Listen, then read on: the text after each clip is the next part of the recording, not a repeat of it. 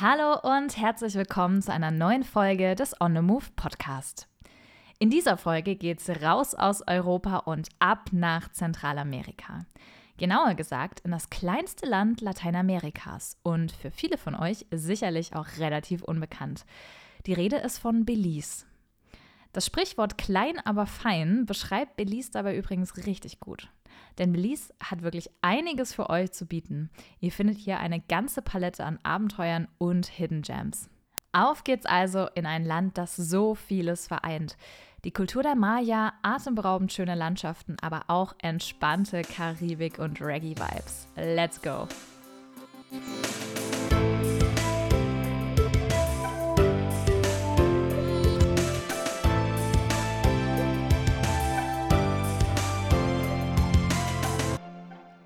Hello, hello, hello und schön, dass ihr heute mit dabei seid. Für diejenigen, die mich noch nicht kennen, ich bin Lena, Reisejournalistin und die Stimme hinter diesem Podcast. Und ich will euch heute meine besten Tipps verraten für eine Rundreise im schönen Belize. Egal, ob ihr Belize schon auf dem Schirm hattet oder in diesem Podcast das erste Mal mit Belize in Berührung kommt, schnappt euch am besten direkt was zu schreiben, denn heute gibt es ganz viel nützliche Tipps und Insiderwissen, um das meiste aus einem Trip durch das Land rauszuholen. Für alle, die mit Belize noch nichts anfangen können, starten wir mal mit ein paar Basics. Belize liegt zwischen Mexiko, Guatemala und dem Karibischen Meer. Und das kleine Land hat historisch schon einiges mitgemacht. Bevor die Europäer einmarschierten, wurde die Region von dem indigenen Volk der Maya besiedelt. Noch heute gehören fast 11 Prozent der Bevölkerung in Belize zu den Maya. Nach der britischen Kolonialherrschaft gelang es den Einwohnerinnen und Einwohnern 1981, den Schritt in ein unabhängiges Belize zu starten. Da hat sich dann auch echt viel verändert in dem Land. Heute liegt das Land auf einer der beliebtesten Routen für Reisende durch Mittelamerika und die erleben bei ihrem Trip das volle Programm. Die Küste ist umgeben von farbenfrohen Korallenriffen, im Landesinneren findet man riesige Maya-Ruinen im dichten Dschungel und auch aufregende Höhlenerkundungstouren, entspannendes Strandfeeling oder Schnorchelausflüge in abgelegenen Atollen sind in Belize möglich. Belize hat also für jedermann und jede Frau das richtige Abenteuer parat. Jetzt habe ich noch ein paar wichtige Travel Facts für euch. Und zwar erstens, Reisende aus der EU brauchen für einen Aufenthalt bis zu 30 Tagen kein Visum. Das ist schon mal eine gute Nachricht. Zweitens, als einziges Land in Lateinamerika ist in Belize weiterhin Englisch die Amtssprache, was ca. 60 Prozent der Bevölkerung auch tatsächlich sprechen. Wenn ihr also Englisch sprecht, kommt ihr in Belize auch bestens zurecht.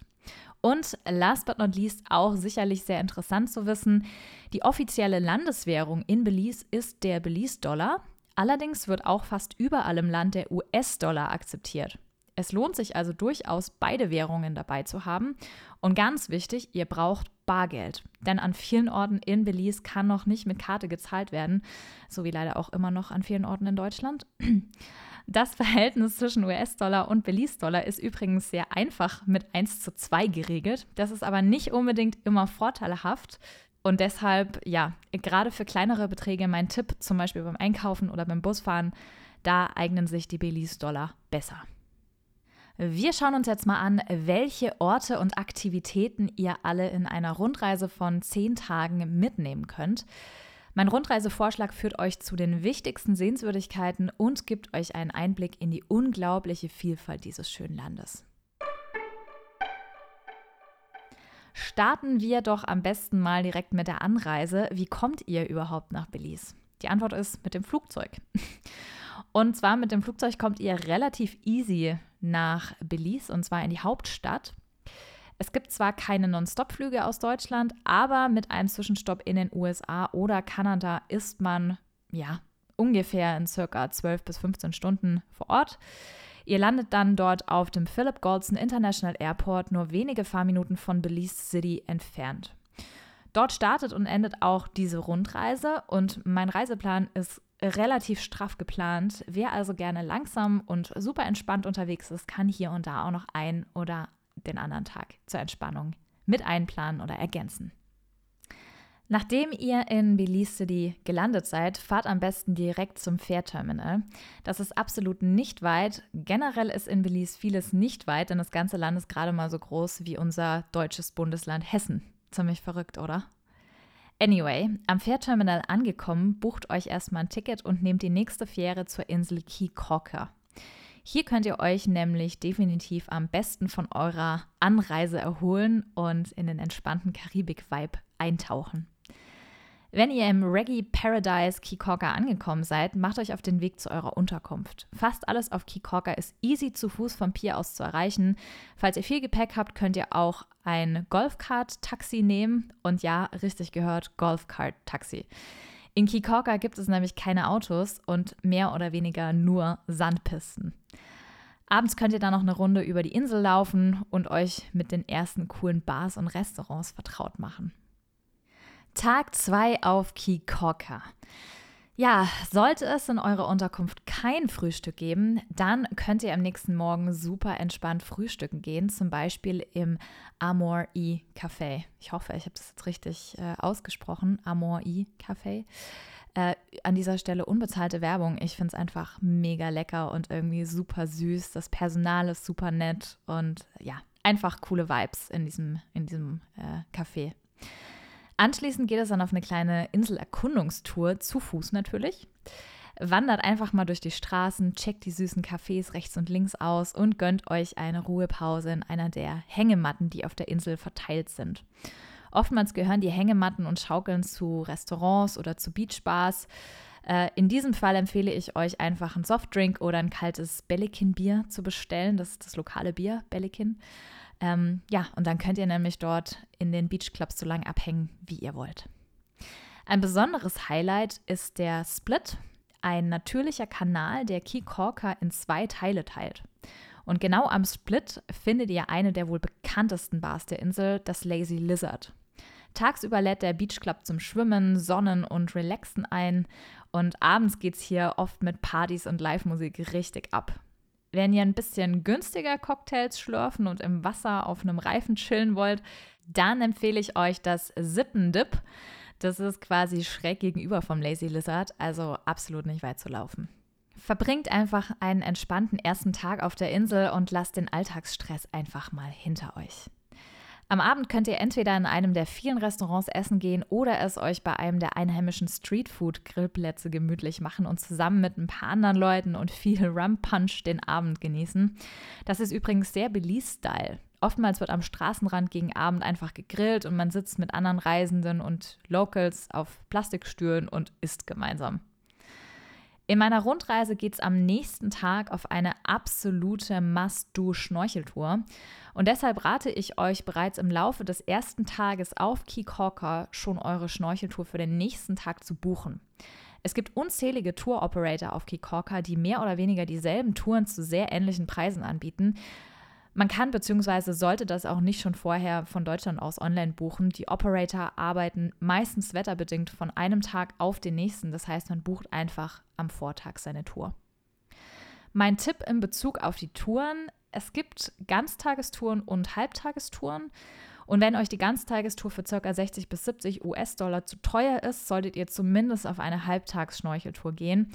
Die kostet in der Regel um die 35 US-Dollar. Ihr bekommt dafür aber immerhin drei Schnorchelspots und das kleine Seepferdchen-Schutzgebiet nahe des Iguana Reef Inn zu sehen.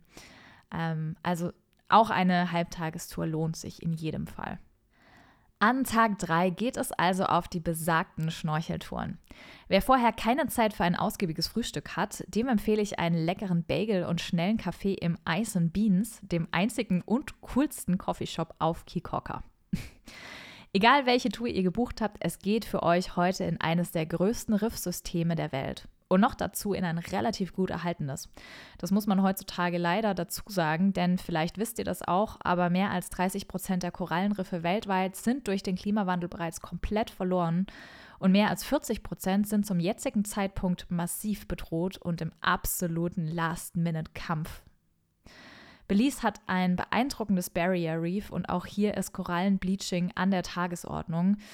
Und ja, ihr merkt schon, ich schweife gerade ein bisschen ab, aber das Thema lässt mich absolut nicht kalt. Vielleicht sollte ich dazu bei Gelegenheit auch noch mal eine Sonderfolge machen. Ihr könnt mir ja mal eine Mail schreiben oder ähm, ja, mir gerne auch mal bei Instagram schreiben, falls euch das interessiert.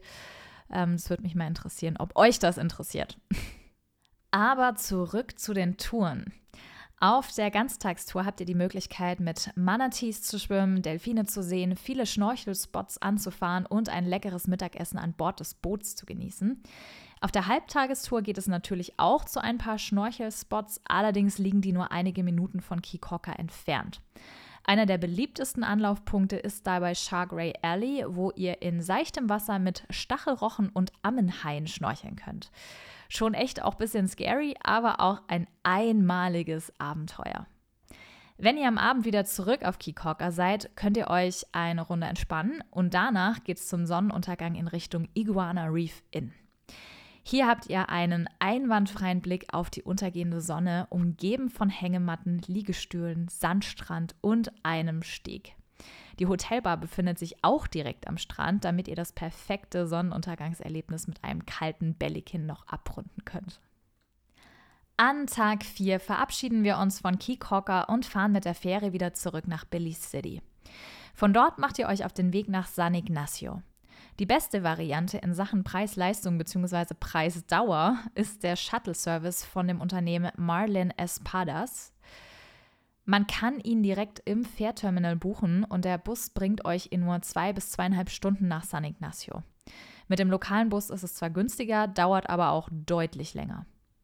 In San Ignacio angekommen, könnt ihr euch erstmal den Rest des Tages ein bisschen entspannen. Wenn ihr wollt, könnt ihr abends dann nochmal durch das süße Zentrum von San Ignacio schlendern und hier gibt es auch ein paar coole Restaurants und Bars.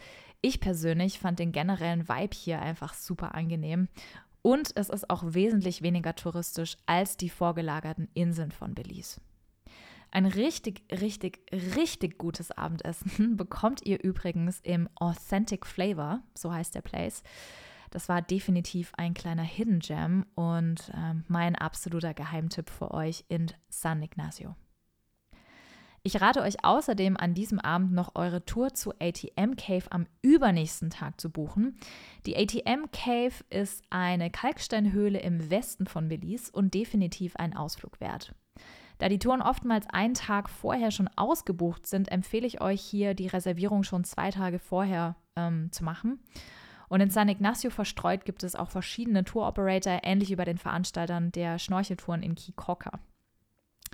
Ich empfehle euch für die Höhlentouren Maya Walk Tours, da dieser Operator nicht nur ausgebildete und qualifizierte Guides hat, sondern der Preis neben Transport und kompletter Verpflegung auch alle Versicherungen für die Tour inkludiert.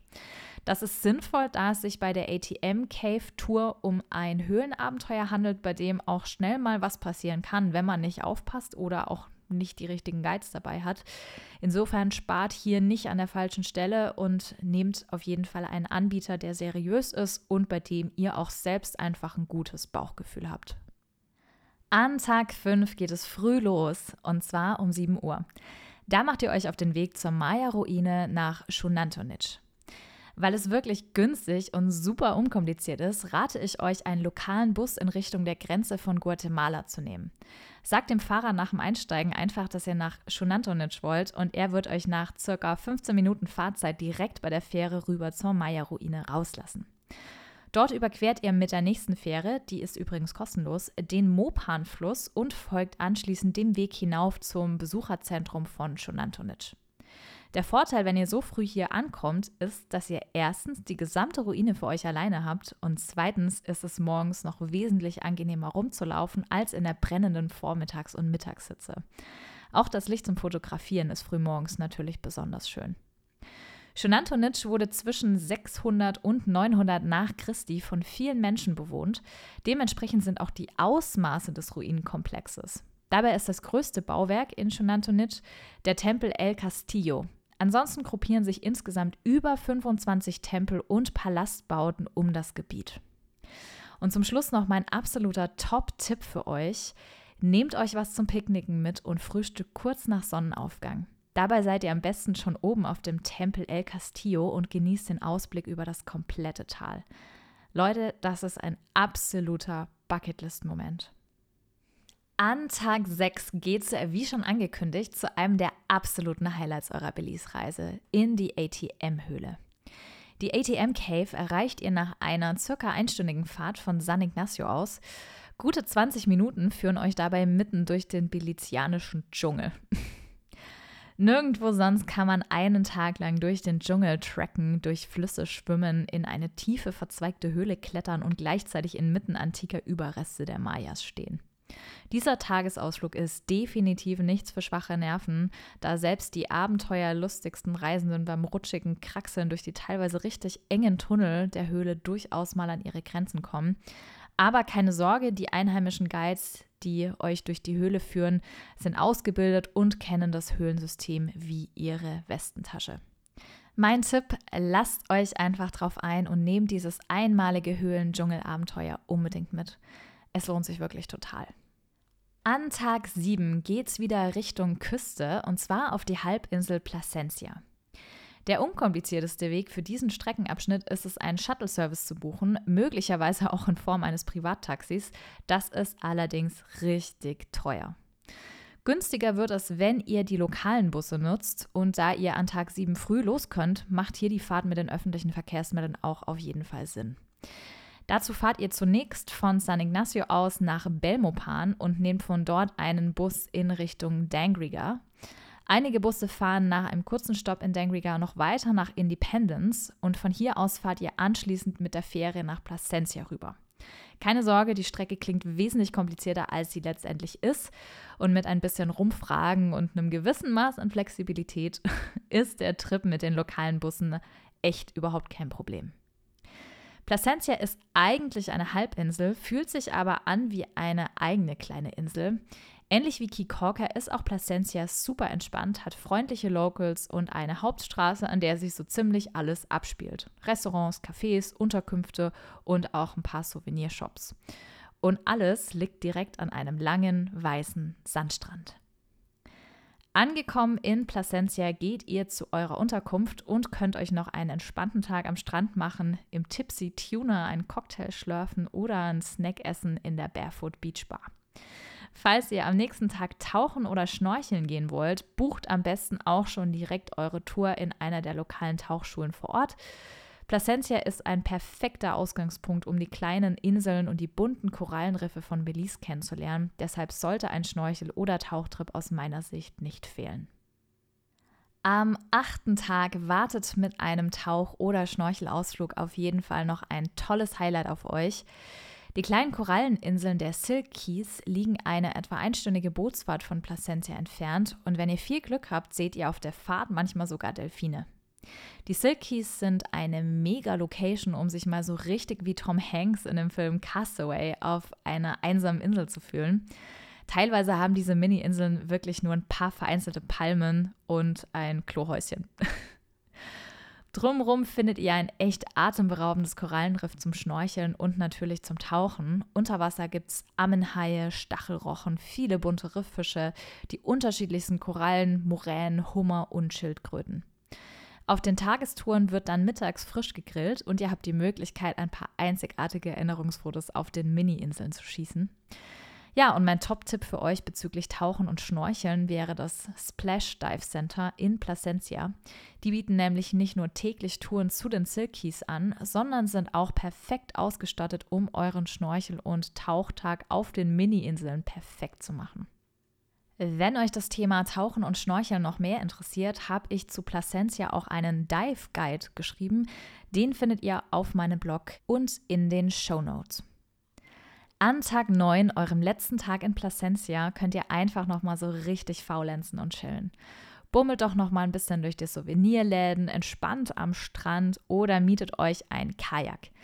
Natürlich könnt ihr auch noch mal durch die bunten Strandbars ziehen und leckere Cocktails schlürfen.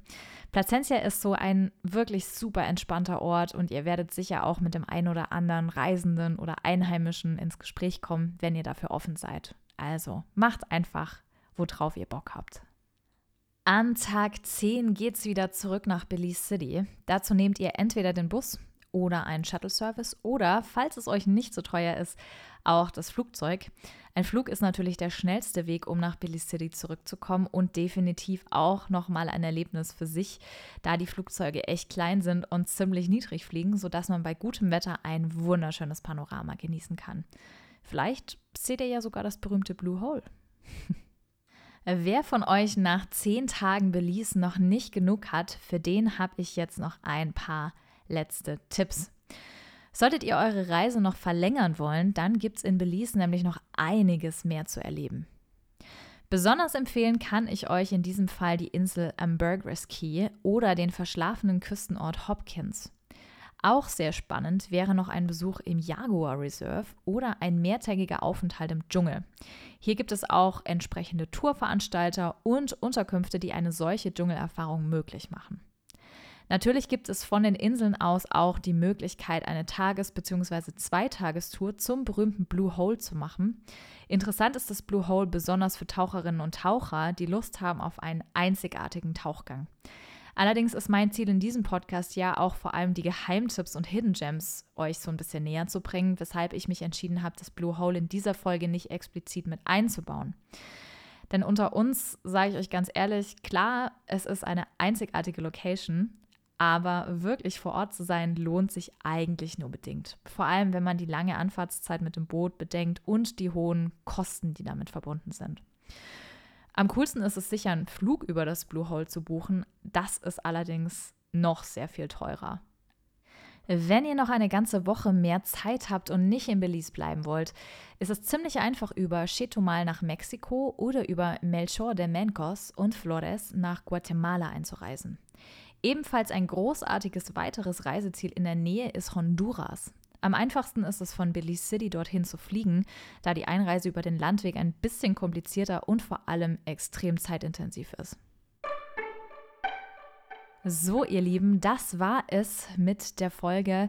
Ich hoffe, ihr konntet ein paar Eindrücke und Inspirationen für eine Rundreise nach Belize mitnehmen und überlegt jetzt auch mal, dieses kleine, aber einzigartige Land zu bereisen. Weitere Infos und Reisetipps zu Belize und vielen anderen Inseldestinationen findet ihr auch auf meinem Blog unter www.lenaonthemove.com. Und richtig coole, eher unbekanntere Inselreiseziele habe ich euch auch in meiner letzten Podcast-Folge bereits verraten. Wenn ihr also noch nach einer exotischen Insel sucht für einen tropischen Winterurlaub in den kommenden Monaten, dann hört unbedingt auch mal dort rein. Ich freue mich, wenn ihr das nächste Mal wieder mitreist. Bis dahin, bye bye, tschüss und auf Wiederhören. Wenn dir diese Folge gefallen hat und du den Podcast unterstützen möchtest, teile ihn gerne mit anderen, verlinke uns in den sozialen Medien oder hinterlasse eine positive Bewertung bei Spotify oder iTunes. Äh, weitere Berg- und mehr Abenteuer sowie jede Menge Reiseinspiration findest du bei Instagram und natürlich auf www.lenaonemove.com. Dieser Podcast ist eine Produktion in Zusammenarbeit mit dem ALB Content Lab. Besonderer Dank geht an Jana. Danke und bis zum nächsten Mal im On the Move Podcast.